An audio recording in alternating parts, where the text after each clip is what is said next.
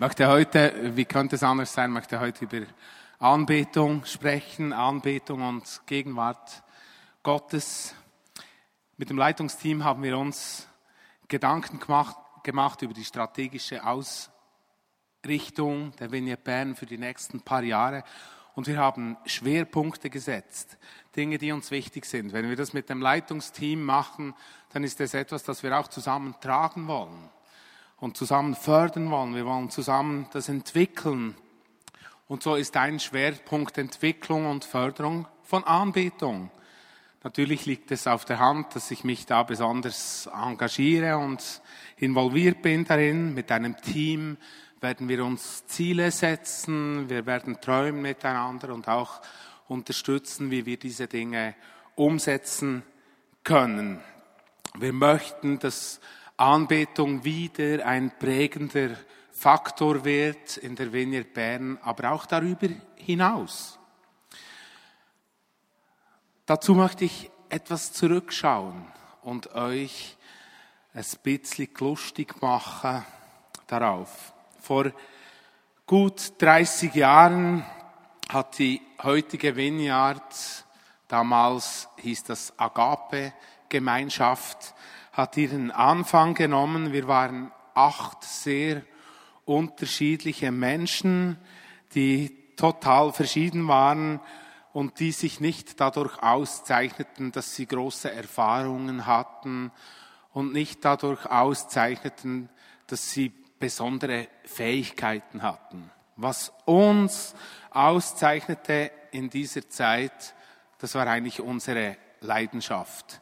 Jesus nachfolgen um jeden Preis, koste es, was es wolle, das spielte keine Rolle. Schwerpunkte gab es nicht viele zu dieser Zeit. Sicher Gemeindebau, Gemeindegründung war einer, Anbetung war einer und persönliche Nachfolge war ein Schwerpunkt. Das waren Dinge, die uns halt sehr wichtig waren zu dieser Zeit. Sofort begannen wir Songs zu schreiben. Also im Worship-Team, da gehörte jeder dazu. Die Gemeinde war acht Personen groß und das Worship-Team war auch acht Personen groß. Und fast alle haben irgend Songs geschrieben. Ich kann mich an viele der ersten Songs noch erinnern. Ich weiß, Martin hat auch einen Song geschrieben zum Beispiel. Und äh, meine Frau hat Songs geschrieben, Conny Kosever oder Moser damals noch, die hat Songs geschrieben. Alle haben, alle haben wir Songs geschrieben. Es waren Songs über die Größe und die Allmacht Gottes und es waren auch Songs über ganz persönliche Gotteserfahrungen, die wir gemacht haben. Sehr innige, persönliche Lieder waren das und sie widerspiegelten eigentlich unser Vertrauen, das wir hatten auf Gott. Und und sie zeigten etwas von diesem, von dieser Sicht, dass Gott das Beste will für uns. Oft, ich weiß noch, oft haben wir einfach Psalmen vertont. Mein erstes Lied, Psalm 145, ich will dich ehren, mein Gott und König für immer und ewig. Täglich will ich dich preisen, deinem Namen sei er ewig großer Gottes Sohn. Und aller Augen warten auf dich und du gibst ihnen Speise zu seiner Zeit.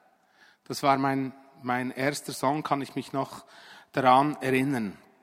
Wir hatten dann sehr innige Anbetungszeiten und in diesen Anbetungszeiten wurden Menschen befreit, Menschen wurden, wurden geheilt und wieder andere wurden getröstet. Durch unser Verlangen, Jesus gemeinsam nachzufolgen und gemeinsam anzubeten, und durch das, was wir erlebten, knüpften wir eigentlich an etwas an, das viele Bewegungen und Gemeinden im Aufbruch vor uns auch schon erlebt hatten. Es ging um die Anbetung und um die Gegenwart Gottes. Ich habe in der Bibel nachgeschaut, wo gibt es solche Stellen und ich habe zig Stellen gefunden, wo darüber die Rede ist, über diese Gegenwart Gottes, die hereinbricht, auch im Zusammenhang mit Anbetung. Und eine Stelle, die wollen wir zusammen anschauen, ist 1. Könige 8, 11 bis 13. Wenn du die Bibel da hast, kannst du das gerne mit aufschlagen. 1. Könige 8, 11 bis 13. Der Tempel, der erste Tempel von Salomo ist gerade fertiggestellt, ein prachtvoller Bau, ein riesiges Kunstwerk. Bislang hatte man die Bundeslade noch im Zelt gehabt, in, in diesem Zelt, das man durch die Wüste auch getragen hat. Und es gab so eine, ein richtiges Einweihungsfest. Man hat die Gegenstände, die es brauchte, hat man sehr äh, mit einem großen Fest in, auf dieses Gelände getragen. Man hat, man hat die Bundeslade reingetragen in, das, in die Stiftshütte, in diesen Tempel, in, den, in das Allerheiligste. Und dann lesen wir eben an dieser Stelle, als die Priester den Tempel wieder verließen, da erfüllte die Wolke der Herrlichkeit Gottes das ganze Haus so dass sie ihren Dienst im Tempel nicht mehr verrichten konnten. Salomo betete, du Herr hast gesagt, dass du im Dunkel einer Wolken, Wolke wohnen willst. Nun aber habe ich dieses prachtvolle Haus für dich gebaut. Möge es ein Ort sein, an dem du, Herr, für alle Zeiten wohnen wirst. Also bei dieser Einweihung, und ihr, ihr müsst euch vorstellen, da gab es viele Vorschriften, wie man das genau machen musste. Wir wissen aus den Geschichten, die Bundeslade, die konnte man nicht irgendwie tragen, sondern das war genau vorgeschrieben, wie man das machen musste, wie man die Schaubrote auf den Tisch legen musste und das Öl nachfüllen, wie man die Räucheropfer darbringen musste und so weiter. Aber stellt euch vor, jetzt kommt diese Gegenwart Gottes, erfüllt den Raum und alles ist durcheinander gebracht. Die können nicht mal ihre Dienste, die ja so wichtig sind, können die nicht mehr ausführen. Es geht einfach nicht mehr, weil Gott ist jetzt dort und es ist voll mit der Gegenwart Gottes. Es wird uns eindrücklich berichtet, wie die Wolke den Tempel erfüllt und Formen, Liturgien und Traditionen, die werden über den Haufen geworfen. Es ist plötzlich zweitrangig. Die Priester können den Dienst nicht tun. Äh, diese Situation hat so zwei Seiten für mich. Die eine Seite, diese Geborgenheit. Gott ist mitten unter uns, er ist da und es hat eine zweite Seite, die hat fast etwas Unberechenbares. Es hat etwas total unkontrollierbares. Also da kann man nicht mehr sagen, ja, und jetzt müssen wir in zwei Kolonnen mit der Bundeslade hier rein oder rausgehen. Das geht einfach nicht mehr. Gott ist da und es wird unkontrollierbar. Das Reich Gottes bricht spürbar herein. Und es gelten plötzlich andere Gesetze. Gott ist nicht an Naturgesetze oder an Traditionen gebunden. Es sind andere Dinge, die hier plötzlich wichtig werden. Es sind andere Dinge, die in den Vordergrund treten. Das war damals so und das ist heute genau gleich. Wenn das Reich Gottes einbricht in unsere Zeit, dann wird alles über den Haufen geworfen. Das ist angenehm und schön auf der einen, auf der einen Seite und es hat etwas Unberechenbares, etwas Unkontrollierbares auf der anderen Seite. Das verunsichert uns manchmal auch. Durch den zweiten Bund, durch den Bund mit Jesus Christus hat der Tempel noch eine ganz neue Dimension erhalten. In Matthäus 26, 61 lesen wir, was über Jesus gesagt wird. Da heißt es, dieser Mensch hat behauptet, ich kann den Tempel Gottes abreißen und in drei Tagen wieder aufbauen. Stellt euch vor, das wunderschöne Gebäude. Hä? Dieser Mensch hat gesagt, ich kann ihn abreißen und in drei Tagen wieder aufbauen. Die Menschen haben diese Aussage von Jesus nicht verstanden. Wie, wie hätten sie es auch verstehen können? Jesus wurde ja auch auf den Menschen Jesus reduziert. Aber Jesus ist viel mehr als, als Mensch. Ja, es stimmt. Jesus war ganz Mensch. Das ist richtig. Aber Jesus ist viel mehr. Alle vier Seiten seines Dienstes gehören dazu. Und wenn du vielleicht in einer Kirche dich mal umgeschaut hast, hast du vielleicht diese vier Seiten schon entdeckt, die als Sinnbilder dargestellt werden. Vier Sinnbilder. Die Sinnbilder sind aus Ezekiel 1, 5 bis 10. Dort lesen wir darüber. In der Offenbarung später lesen wir auch darüber. Diese vier Sinnbilder sind als Wesen beschrieben und dargestellt. Das ist der Löwe. Der Löwe ist der König der Tiere, die Königsherrschaft von Jesus, die da dargestellt wird. Wir haben das in der Kirche, war es die Markuskirche, haben wir diese vier Sinnbilder gesehen oder du siehst sie manchmal auf, an der Kanzel geschnitzt oder an einem Altar findet man diese Sinnbilder. Der Löwe, die Königsherrschaft von Jesus. Das Matthäus-Evangelium, das von dieser Königsherrschaft erzählt. Und wir wissen, diese vier Evangelien, das sind so wie vier Zugänge, die wir haben, um Jesus nahe zu kommen, um, um durch Jesus zum Vater zu kommen. Also Jesus der König und im Matthäus-Evangelium, da geht die, die Beschreibung auf Abraham und David zurück. Und Jesus, der kommt als König. Dann der Ochse, der Ochse ein, Sinnbild, ein Sinnbild für den Diener. Jesus ist als Diener gekommen. Das Markus-Evangelium. Äh, da steht überhaupt nichts drin über seine Herkunft. Genau wie bei einem Sklaven oder einem Diener. Der Ochse, Jesus ist als König gekommen, aber als Diener Dinge, die sich scheinbar widersprechen. Oder ein dritter Dienst von Jesus, der Mensch. Im Lukas-Evangelium, da geht der Stammbaum auf Adam zurück. Adam heißt Mensch. Es geht auf den Menschen zurück. Oder das Adlersgesicht, der Adler, ein Symbol für Gottes Sohnschaft. Das Johannesevangelium geht zurück auf den Anfang.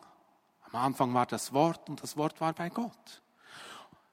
Und die Menschen damals, die haben Jesus einfach auf einen Menschen reduziert. Deshalb haben sie seine Aussage nicht verstanden. Aber sein Wesen und sein Dienst ist viel vielfältiger, ist vielfältig. König, Diener, Mensch und Gottes Sohn. Alles Dinge, die sich scheinbar widersprechen. Aber später gab es dann doch einen Paradigmenwechsel. Paulus hat es erkannt und hat gemerkt und die Jünger begann zu verstehen. Und im Korintherbrief schreibt Paulus an die Gemeinde in Korinth im dritten Kapitel, 1. Korinther, drittes Kapitel, Verse 16 und 17, da heißt es, denkt also daran, dass ihr Gottes Tempel seid und dass Gottes Geist in euch wohnt. Wer diesen Tempel zerstört, den wird Gott richten, denn Gottes Tempel ist heilig und dieser Tempel seid ihr. Denkt also daran, und das ist, was ich euch heute eigentlich auch weitergeben möchte. Denkt daran, dass ihr Gottes Tempel seid. Und er, sagt nicht, er sagt nicht, Benne, denk daran, dass du Gottes Tempel bist. Oder Simi, denk daran, dass du Gottes Tempel bist, sondern denk daran, dass ihr Gottes Tempel seid. Das können wir nur miteinander. Nicht du allein oder ich allein, sondern nur wir miteinander. Wenn wir uns jetzt zurückerinnern an die erste Geschichte, die ich euch erzählt habe, erste Könige. Was ist geschehen im Tempel? Gottes Gegenwart ist hereingebrochen. Was geschieht bei uns, wenn wir Tempel sind? Gottes Gegenwart bricht herein. Es ist der Ort, wo Gottes Reich in unsere Welt einbrechen wird. Das ist absolut stark. Und Jesus hat dann auch bestätigt, Matthäus 18, 20, er hat gesagt, denn dort, wo zwei oder drei in meinem Namen versammelt sind, da bin ich mitten unter ihnen. Also zusammen sind wir sein Tempel. Wir sind also nicht nur seine Hände und Füße, sondern der Ort, wo Gottes Gegenwart in diese Welt einbrechen wird. Deshalb kommen wir auch zusammen. Deshalb beten wir auch gemeinsam an, Das können wir nicht alleine tun. Und die können das so schön, wie die das machen und so fest Mühe, wie wir uns geben als Worship-Team. Das können wir euch nicht richten. Das können wir nur zusammen. Alle miteinander. Wir, alle zusammen. Wir sind Tempel Gottes.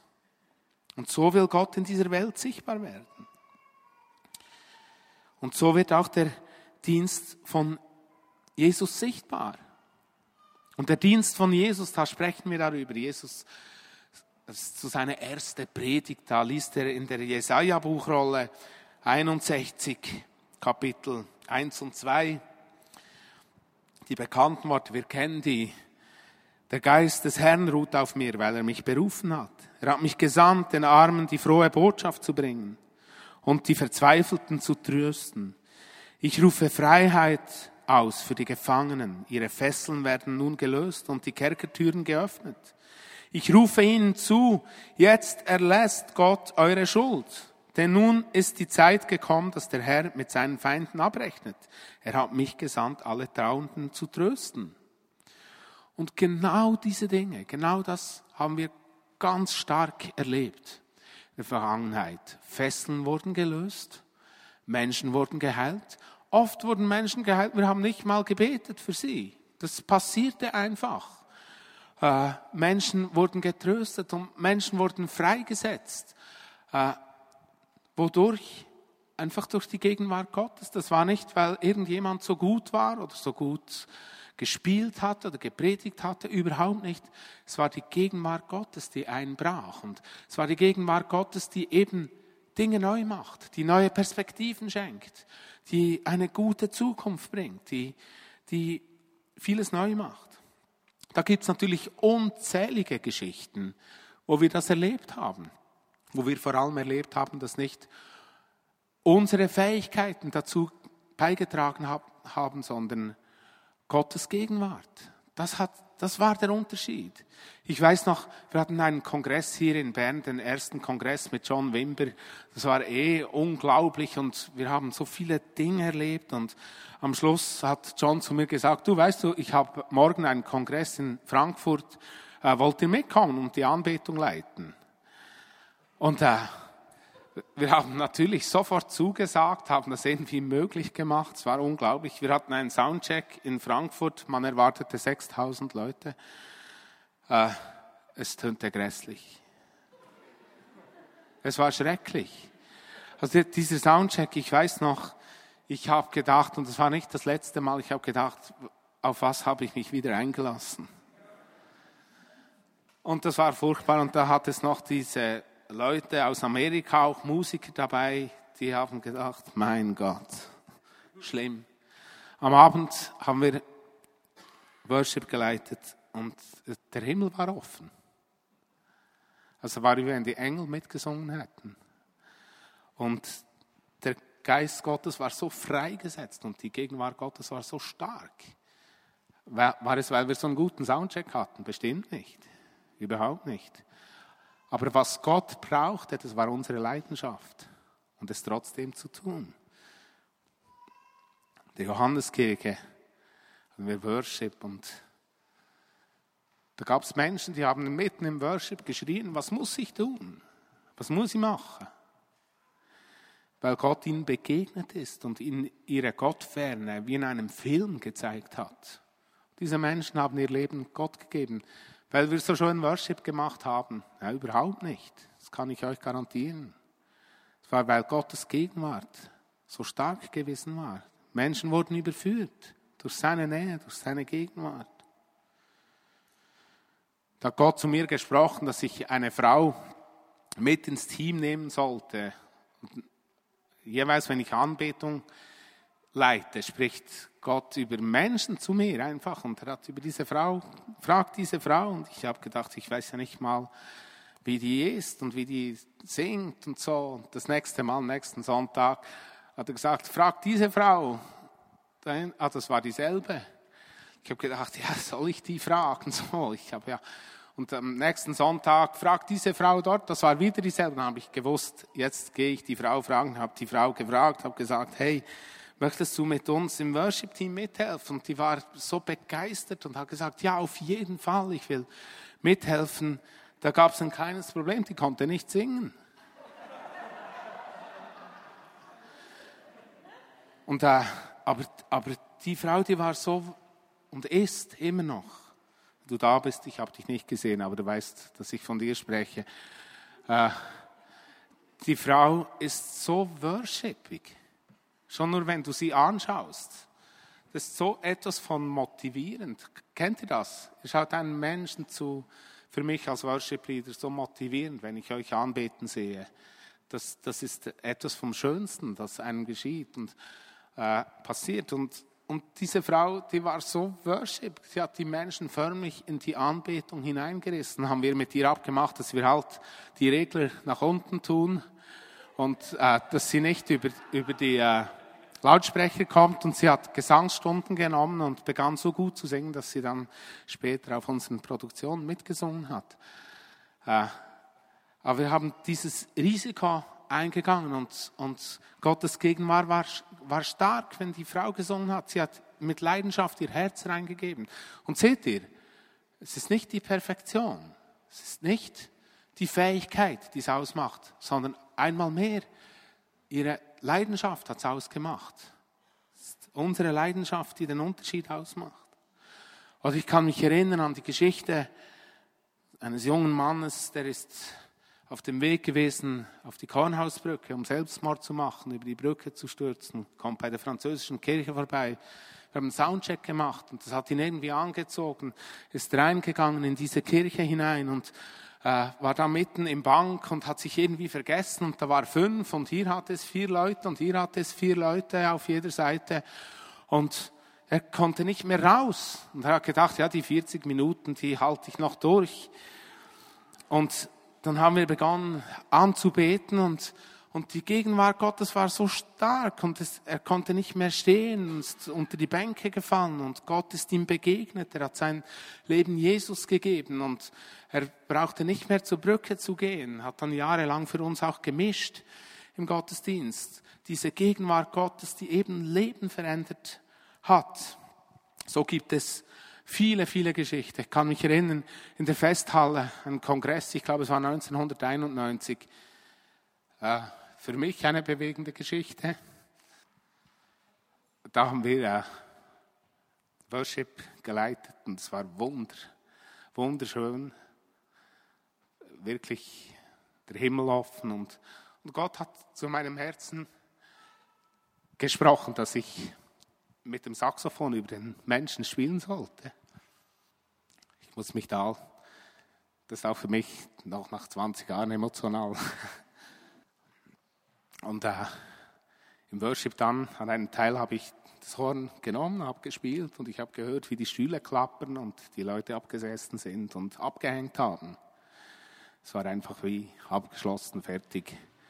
Und ich habe zu Gott gesagt, ich weiß es noch, wie, wenn es gestern gewesen wäre. Ich habe gesagt, wes, weshalb sagst du mir sowas, dass ich das tun soll? Ich will doch nicht den ganzen, die ganze Anbetung und deine Nähe und deine Gegenwart vertreiben mache ich sicher nie mehr. Es war am Morgen. Den ganzen Tag hat Gott zu meinem Herzen gesprochen und hat gesagt, hey, nimm dieses Horn und spiele über den Menschen. Und ich wollte ja gehorsam sein. Ich wollte ja diese Dinge tun, unbedingt. Und am Abend wieder war wunderschön, schöner Worship. Ich habe noch ein paar Kommentare gehört am Tag. Er will sich selber produzieren und, und vorspielen mit seinem Sachs war nicht gerade ermutigend. Aber am Abend habe ich das Horn wieder genommen, habe die Augen geschlossen, habe gespielt, höre, wie die Stühle klappern, wie die Menschen abhängen und alles war wie weg. Ich habe geweint, ich weiß doch auf der Bühne und habe gesagt, Jesus, weshalb, weshalb willst du das? Das mache ich nie mehr. Bin ich nach Hause gegangen nach der Veranstaltung und habe geträumt und Gott ist mir begegnet in diesem Traum und hat gesagt, hey, nimm dein Horn und spiel dein Horn. Und am Morgen habe ich schon geweint, bevor ich das Horn geblasen habe. Die Augen geschlossen und habe gespielt. Diesmal gab es größere Geräusche, sind Stühle herumgeflogen und Menschen sind herumgepurzelt und, und ich sah, wie Wellen durch die, das waren ungefähr viereinhalbtausend Leute in der Festhalle, wie, wie so Wellen durch die ganze Festhalle durchgegangen sind und wie Menschen spontan geheilt wurden und wie, wie Gottes Gegenwart kam, wie wirklich wie, wie Wellen. Äh, eine Frau hat mir dann später ihren Abschiedsbrief gegeben, den sie geschrieben hatte. Und sie hat gesagt, sie hätte Gott noch eine Chance gegeben, ihr zu begegnen. Und zwar an diesem Morgen. Und Gott hat das mächtig gebraucht. Es war wie, wie etwas, das gelöst wurde an diesem Morgen. Und es war so, so powerful. Und zwar wie dieses Hereinbrechen von seiner Gegenwart unverständlich und, und gewiss nicht aus meiner Stärke heraus. Im Gegenteil, aus meiner Schwäche und aus meiner Verzweiflung heraus. Entscheidend war wahrscheinlich nur, dass ich gehorsam war und dass ich das dritte Mal versucht habe und das dritte Mal gespielt hatte. Und so ist Gott eingebrochen in, in vielen Situationen und, und hat seine, seine Gegenwart uns auf eindrückliche Art und Weise gezeigt. Wenn wir uns verschenkt haben, erlebten wir Gottes Gegenwart. Eigentlich waren wir immer die Beschenkten. Und Worship kann nur verschenkt werden. Hatte ich immer etwas Probleme mit CDs, die man verkauft hatte, weil man ja das nur verschenken kann. Versteht ihr? Man kann es nur verschenken, wenn man es kauft. Dann dann ist irgendwie ist das äh, anders. Aber äh, Gott hat das auch gebraucht, auch diese Dinge. Also wir haben in, in, im starken Maße erlebt, wie Gott uns dann heimgesucht hat. Für mich äh, unglaublich wichtig. Wollen wir das? Wollen wir das neu bei uns? Wollen wir neu das seine Gegenwart einbrechen kann. Wollen wir neu, dass Gott in unserer Mitte richtig Raum kriegt, richtig Raum erhält.